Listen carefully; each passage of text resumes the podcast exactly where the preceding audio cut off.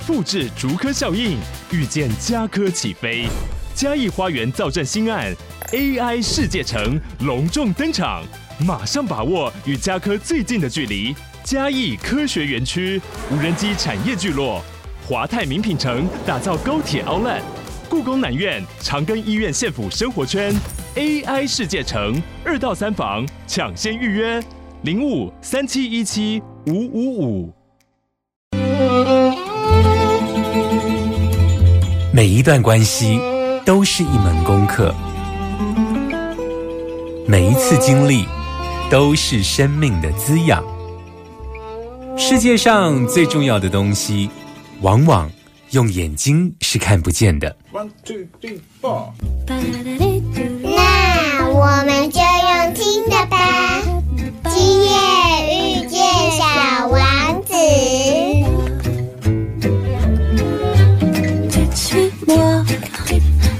là où je sais souvent, suis-moi. Et si je suis pas, suis-moi, là où je suis beau. Suis-moi, on y est presque, suis-moi.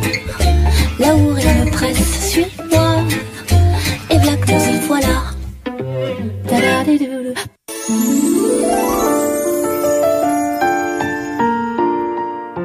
欢迎收听《波豆联播网》哦， 我是阿光哦。那在今天呢，在我们今夜遇见小王子的这个疗愈大来宾单元，阿光要来邀请一个好朋友哦。那这个也是我们全台首播之后的第一个疗愈大来宾哦。大家都知道说阿光最近在写书嘛，那我在呃写有关于这个印加文化哦，那大家对这个印加，就是说南美的这个萨满文化，其实都最直接的联想都会认为说是呃万物有灵论，对不对？那山有山神啊，水有水神啊等等的哦。可是呢，这次阿光在写书的过程中，呃，就是做了一些访谈跟研究，发现说，在印加文化里头有一个至高无上的神哦，那个叫 Pachacamac。那这个神呢，找不到他的神庙，找不到他的神殿，为什么呢？因为啊，在印加人的心中啊，他们认为任何的意图，包括对他来呃进行这个贡品的进献呐、或者来为他来呃盖神庙啊，都是一种用人的大脑、用人的想法在想神的事情，这是一种僭越。对他们来讲，他们的那一种恭敬，他们那一种敬畏呢，是连呃去为他做任何事情都觉得是一种僭越哦。所以，他这个至高无上的神哦，我们一般在我们的通俗社会里头会认为他是个单一神。所以，呃，以基督教来讲，就是作为一个单一神呢，就会是一个，嗯，拥有绝对的权利，对不对？可是呢，为什么在印加文化里头，他呢有这么样一个至高无上的神，可是他却允许他们的所有的一个宗教形式，不管是中美洲也好，南美洲也好，都是呃万物有灵的这样子的一个行进方式呢？主要是因为他们认为。如果所有事情万物都由它而来，那么万物都应该有神性啊。所以他们尊敬山神，尊敬河神，这个对他们来讲内心是不冲突的，在信仰上也不冲突的、那阿公为什么要从这里来做开场呢？是因为，呃，今天要聊的一个主题啊，其实觉得我不涉入这个例子上面的矛盾。而是这个矛盾应该要上升到一个科学范畴，也就是考古跟这个神话一直以来他们都有一个辩证关系。那考古学呢，就是呃，随着这个考古的文物出土，它会把很多的这一个考古年代啊，就是往上升哦。再加上我们的这个探勘的仪器的这个日新月异。所以，对于考古出土的东西有更加了解跟认识哦。那考古跟神话之间有什么样的关联呢？考古跟神话之间呢，其实有时候是相辅相成的。有时候透过神话，我们能够更理解当时的这个生活脉络，而不是用我们现在的生活脉络去理解当时的生活样态哦。所以呢，当这个考古跟神话之间的辩证呢，可以有一种合作的关系的时候，或许这正是这个文化就是以人作为载体的这个文化呀，呃，能够活的原因呢、因为文化通常不是因为它发生了，然后它就定性了。文化的流变就像神话的流变一样哦，它其实是以人为载体，所以人如何思考呃这个文化，如何在这个文化中过生活，其实也决定了整体地球意识往哪里发展哦。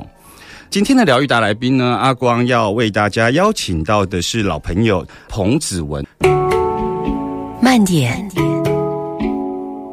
慢点，慢点，让灵魂跟上我们的脚步。欢迎疗愈大来宾。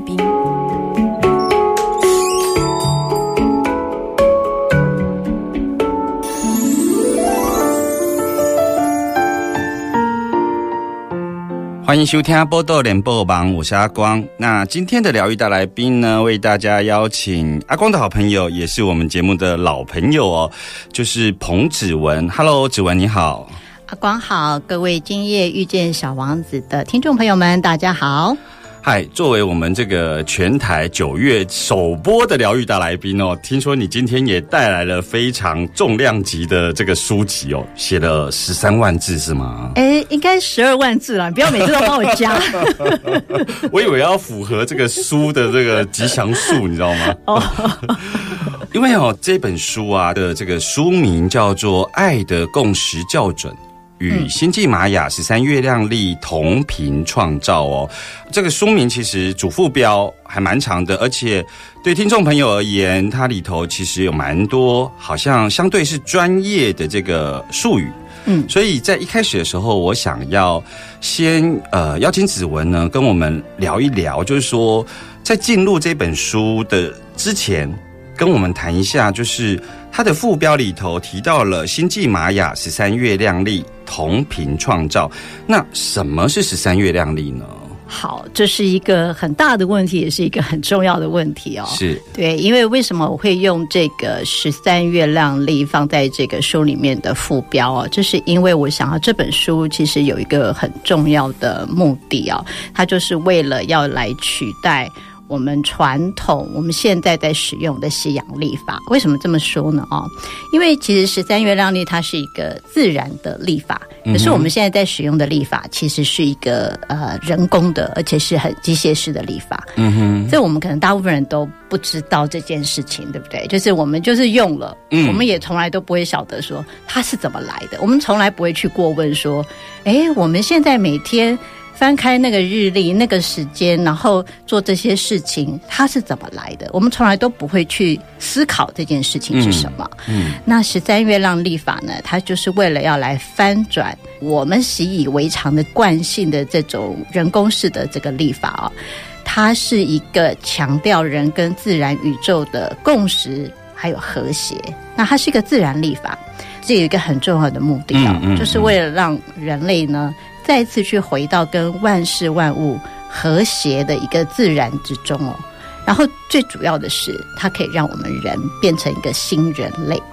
嗯，所以有一点像说，现在有一些呃健康取向的书会去谈到我们要回归到自己的生理时钟。嗯，那我们过的一个生活的立法，其实也可以有选取选取一个呃所谓的自然立法的概念。没错，其实。自古以来，我们在使用的历法其实是自然历法，像我们用的农民历、嗯就是自然历法。是对，所以我们会我们会说依着节庆过生活，对不对？我们会过着这个二十四节气，什么时候要做什么事情。但是我们现在在使用的这个西洋历法，其实它正式名称叫做格里历哦。嗯它并不会告诉我们说，哎，什么时间你就要穿衣服了，什么时间要吃什么了，它都没有的。所以它就是一个很机械式的告诉你，呃，什么时间要做什么事情啊、它是完全跟自然是脱节的。嗯，那十三月亮历它的起源是什么呢？嗯，十三月亮历法的创始者哦，是美国的一位荷西博士啊、他是在一九三九年出生的、哦。嗯他其实是一个美国跟墨西哥的混血，因为他爸爸是墨西哥人哦。嗯他在五岁以前就是住在墨西哥。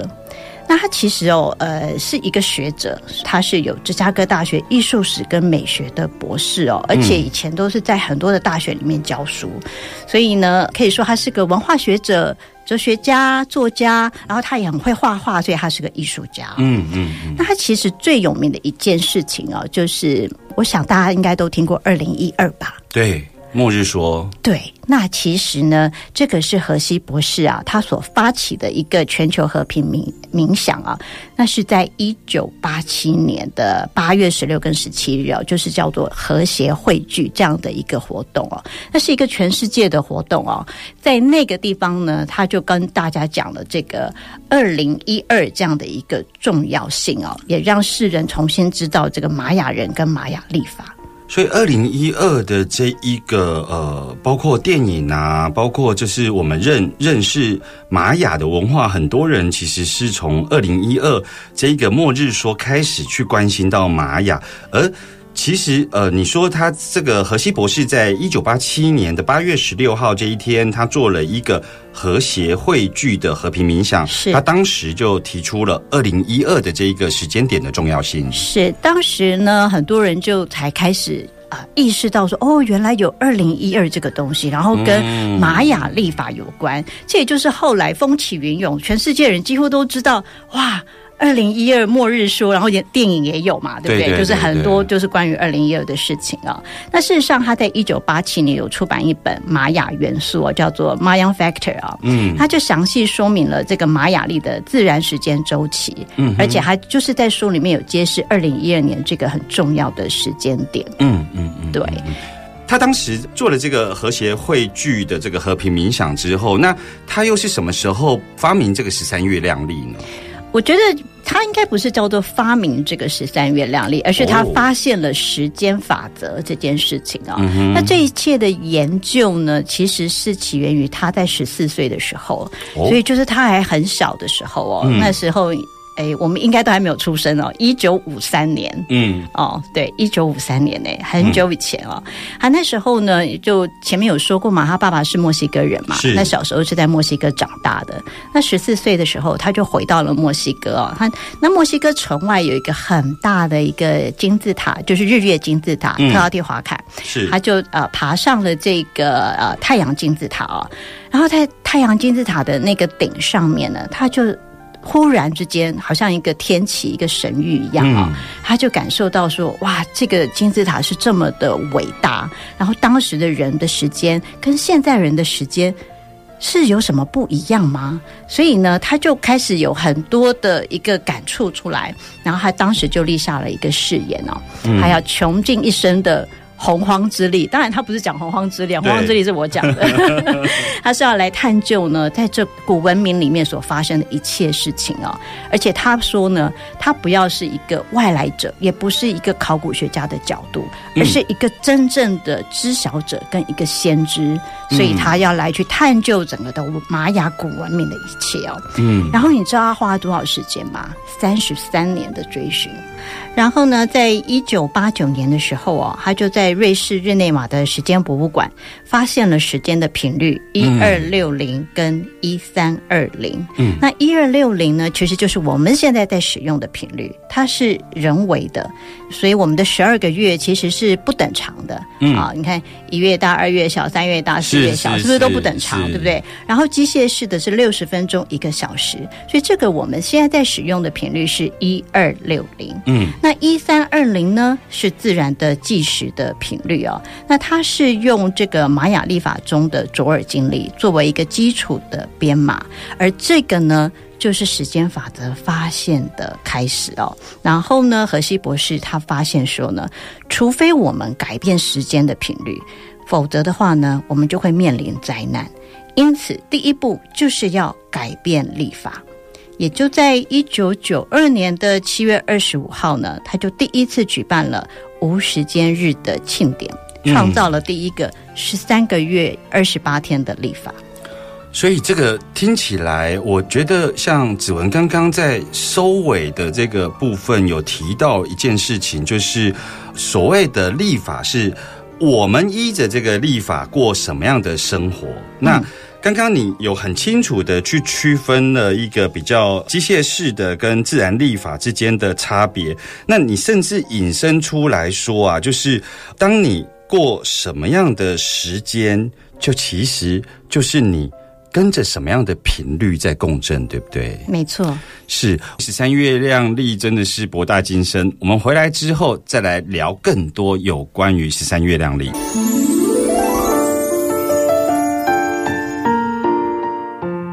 欢迎继续回来，今夜遇见小王子。那今天的疗愈大来宾阿光为大家邀请到的就是我们的好朋友，就是彭子文哦。那之前子文是带来了很多有关于这个圣地之旅哦，但今天呢，他带来这本书其实跟圣地之旅也有关系哦。他这本书叫做《爱的共识校准》哦。那他这个书里头有用大量回顾他过往圣地之旅来活化。帮助我们了解十三月亮历哦。那刚刚呢，其实子文有说到这个十三月亮历的这个起源嘛，对不对？对。那在你的书的副标里头，还有一个就是呃，你用了星际玛雅。什么是星际玛雅呢？它跟我们认识的中美洲的这种族群上的玛雅有什么不一样在玛雅这个地方啊。嗯，我们现在知道的玛雅人，就是好像就是当地的那个原住民嘛，就叫做玛雅人。对。那为什么会特别讲到星际玛雅哦？那是因为呢，呃，其实荷西博士他在《玛雅元素》这一本书里面呢，他就有跟我们讲过呢，这个星际玛雅人的。观点的地球人类历史哦，这其实是非常有趣的一段历史。可是因为篇幅很长，所以我在这里呢并不多说。但是他其实在讲的就是说呢，你可能会觉得那好像是一个神话或者是一个传说哦。就像我们原住民里面，他们不是都会有很多的神话或者是传说吗？嗯嗯。那到底它的真实性是怎么样？我们其实从来都不知道。那是不是就是无稽之谈呢？我觉得也未必。嗯，或许是我们还没了解。没错，所以呢，荷西博士他就说呢，他觉得这个玛雅人是来自于星际的，然后他就带着这些所谓的玛雅数学系统，也就是卓尔经历里面的这个数学系统呢，来到了这个地球。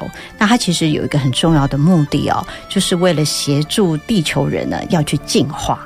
嗯，对，这个就是它的这个最主要的目的。是，其实有很多文物的出土里头有一些历法跟星象哦，其实是会让我们非常惊讶的。比方说，在阿光最近的研究里头，像那个迪瓦纳古的那个太阳门，嗯，上面的历法其实并不是写地球的历法。那呃，包括苏美人，苏美人他们在他们出土的这个历法里头，他们已经知道太阳系有几颗星球了。嗯，那苏美人是六千年前呢，也就是说呢，为什么会有一些在考古上会指向星际？其实是因为它的那个出土的历法并不是地球的历法，嗯，所以大家会有这个指向上的研究。那其实开放式的让它有这个指向上的研究，其实也有助于未来能够更深入的了解出土的东西。对，那。我紧接着想要问一下子文哦，就是说，嗯，像你刚刚有提到，就是像我们占星其实是从地球的角度在看星象，是好。那在很多出土的呃历法上面，包括荷西博士在谈时间法则哦，他其实是有站在一个星际的角度在看一个更大的历法，是。那我就要紧接着问，就是说，那这个十三月亮历的时值，它是在校准我们宇宙上的节拍吗？就是说，比方说农民历是我们依着农民历，然后岁时记忆，知道怎么样播种跟收成。是。那依你的刚刚那个脉络，就是十三月亮历，它是属于这个星际之间的这个呃俯视的这个角度来看这个历法的时候，所以它是一种宇宙节拍吗？对你可以说它是宇宙节拍，或者我们说它其实是跟宇宙源头共识的一个呃能量流。嗯，对，共识的能量流，可以跟我们聊一聊共识的能量流，或者是说呃，因为共识的提出其实是荣格提出的嘛，哈，共识性。那两种历法之间，这个共识的能量流，我们着眼在这个十三月亮历，那。它会有什么样生活上的差别呢？嗯，我们现在是不是常常会觉得说，诶，你如果遇到一个人或者遇到一件事情，好像很多时候会觉得哇，怎么这么碰巧，怎么这么刚好？然后这些事情你会觉得这是偶然发生的，嗯它不会是一个常常发生的事情，所以说哇，好巧哦，这样子。嗯嗯，对，那这样子的一个共识，它常常就是一个很偶然才会出现的一件事情。嗯，但是当我们呢开始去真正的将自己跟这个自然的时间流、跟这个宇宙源头的能量做校准之后啊，你就会发现，诶，其实共识性，也就是这种常常你觉得不可思议的巧合，嗯它就会在你的日常生活中频繁的出现。嗯嗯，而这个东西，我觉得你很难我用讲的，然后你就说哦，就这样哦。你要真正自己去体会，嗯所以我们才会讲说，十三月亮历其实是一个你必须要去活出来的历法，它并不是一个你就是看一看、读一读，然后就放旁边。事实上，立法是要活出来的，立法是要去实践的。当你真正的去运用它的时候，你就会看见所谓的共识是什么意思。你根本不需要人家用头脑的、用很多的观念去告诉你说共识是什么，因为当你体会到的时候，你真的就知道了。所以听起来像是我们在描述或指称，哎，好巧哦，这个是好像从一个他者在描述一个事件，嗯，而一个有意义的巧合，其实是把自己的主体放在里头生活，也就是你这本书在一开头的时候，透过十三月亮历，我们如何有意识的生活，是是这样的概念，对不对？对，这就是为什么我们说校准很重要。而校准什么呢？其实校准我们的意识。嗯，然后从意识当中呢，你就去生活，有意识的过生活，就是这样的一件事。我这样就比较听得懂为什么你使用什么样的历法，会是什么样的意识。对，我这样就比较懂，因为有时候我们会不懂，呃，为什么我要校准呢、我我有招奸体吗？或者是 对，为什么我需要校准？我我生活过得还不错呀。对，哎、所以透过这样的校准，然后我们回到以自己为主体，然后来有意识的生活。那我想问，就是那这本书里头，因为你用了很多的这种圣地之旅啊，嗯来提出跟十三月亮历的共识性哦，嗯，那在这个共识的旅程里头，其实有时候不见得要出书，就是你自己去核对过了。嗯那为什么你会想要核对完之后会有一个感动，想要出书呢？我觉得真的一开始就是一个灵感。那这个灵感从哪里来的？我不敢讲这是天气，但是我觉得就是一个莫名其妙的灵感，然后我就觉得我必须要做这件事情，所以我就把我十几年来的这些旅程发生的重大事件，然后开始一一的去跟十三月亮历去做对照。嗯然后我真的跟你讲，不对照还好，一对照我真的下巴都会掉下来，就是太多的事情，也是不可思议的巧合。嗯然后这种巧合，就是我刚刚说的，它就叫做共识。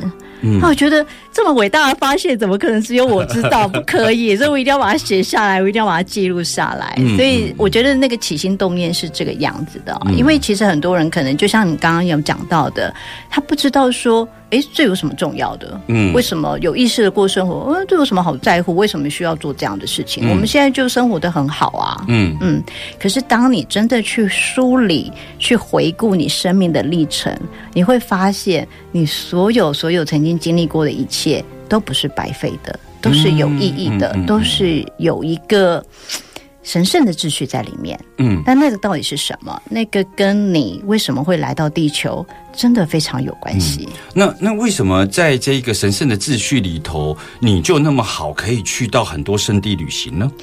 我觉得，哎，每一个人当然自带的这个配备不一样。那我我其实也不知道啊，但对我来讲，就是，但这里可以小小讲一下，就是十三月亮历里面，我是出生在红地球波幅。嗯，对，那红地球呢，它其实就是有一个很重要的，就是有一个导航，还有个共识，这是它的关键字。嗯所以对我来讲，如果听众有看过我的第一本书，就是呃一个人的圣贤之旅，就会发现说，哎、我的很多旅程我都是没有计划的，然后我就是根据一些一些信号讯息，然后巧合。我就去到一个地方。嗯对，那以前我真的不明白为什么我就是会，就像你刚刚讲，为什么我就这么好，我就可以去很多地方？对,、嗯我我以前不明白，嗯但是我后来真正慢慢的知道说，诶，这个就是我可能来到地球的一个很重要的一件事情。嗯，我十三月亮历的神圣秩序里头就是那个政治工作，政治工作，好不容易那就是你的配备啊！你看我想要当个官儿，我也不行啊。那你可以呃比较深入的跟我们谈说，那从这个共识性里头，你在这个时间点去到了不丹，这个时间点去到了玛雅，你你觉得那个神圣秩序的背后里头，呃，要你做什么工作呢？其实我发现这里面有一个很重要的东西，就是其实圣地它是有意义的。很多人以为说圣地之旅、啊，不就是另外一个观光旅游嘛？嗯其实真的不是哦。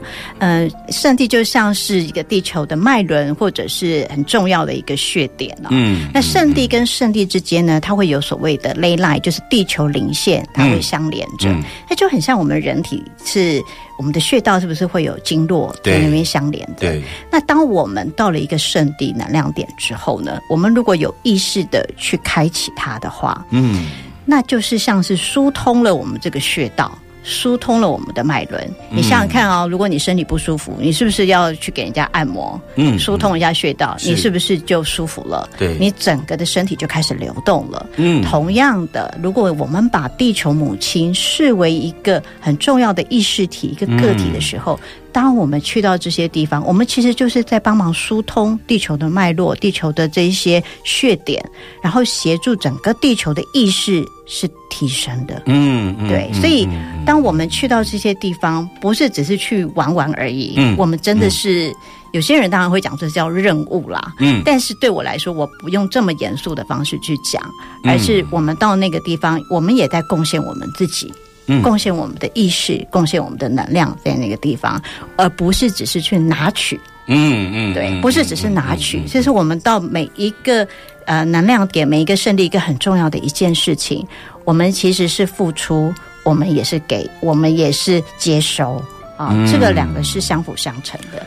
其实我觉得你帮我们提点到一个非常重要的点哦，就是说阿光节目有一集叫做《灵性圈的五四三》哦，就是那一整集我都在讲我在灵性圈里头看到的这个 所有觉得哎怎么会是这样子的情况哦？那时候我。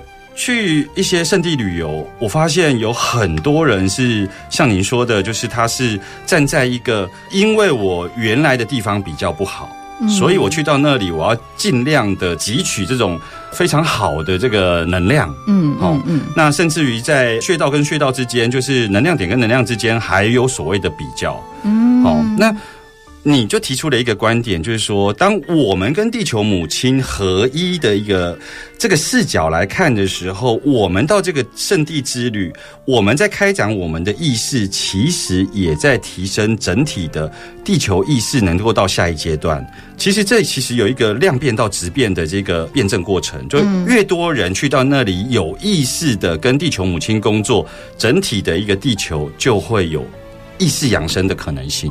对，我想再提一个东西，就是荷西博士曾经在他的一本书里面啊，就是跨次元互联网里面有说到啊，他说未来的人类哦是新进化的品种，就是地球人。他说未来的人类叫做地球人啊，而地球人是什么呢？就是能够跟地球共同合作的人类。嗯而他这个附加的奖赏就是这种品种的星球人类呢，它会被赋予星际意识。啊，是是是，所以这就是真正的什么天地人合一。哎，你还蛮会触类旁通的，因为天地人这个概念其实是很东方的思考。是是是，其实我在这里想要回应一件事情，就是说我这次在书里头有写到一句话哦，那句话就是未来的神话主体将会从他们变成我们。我们我们马上回来。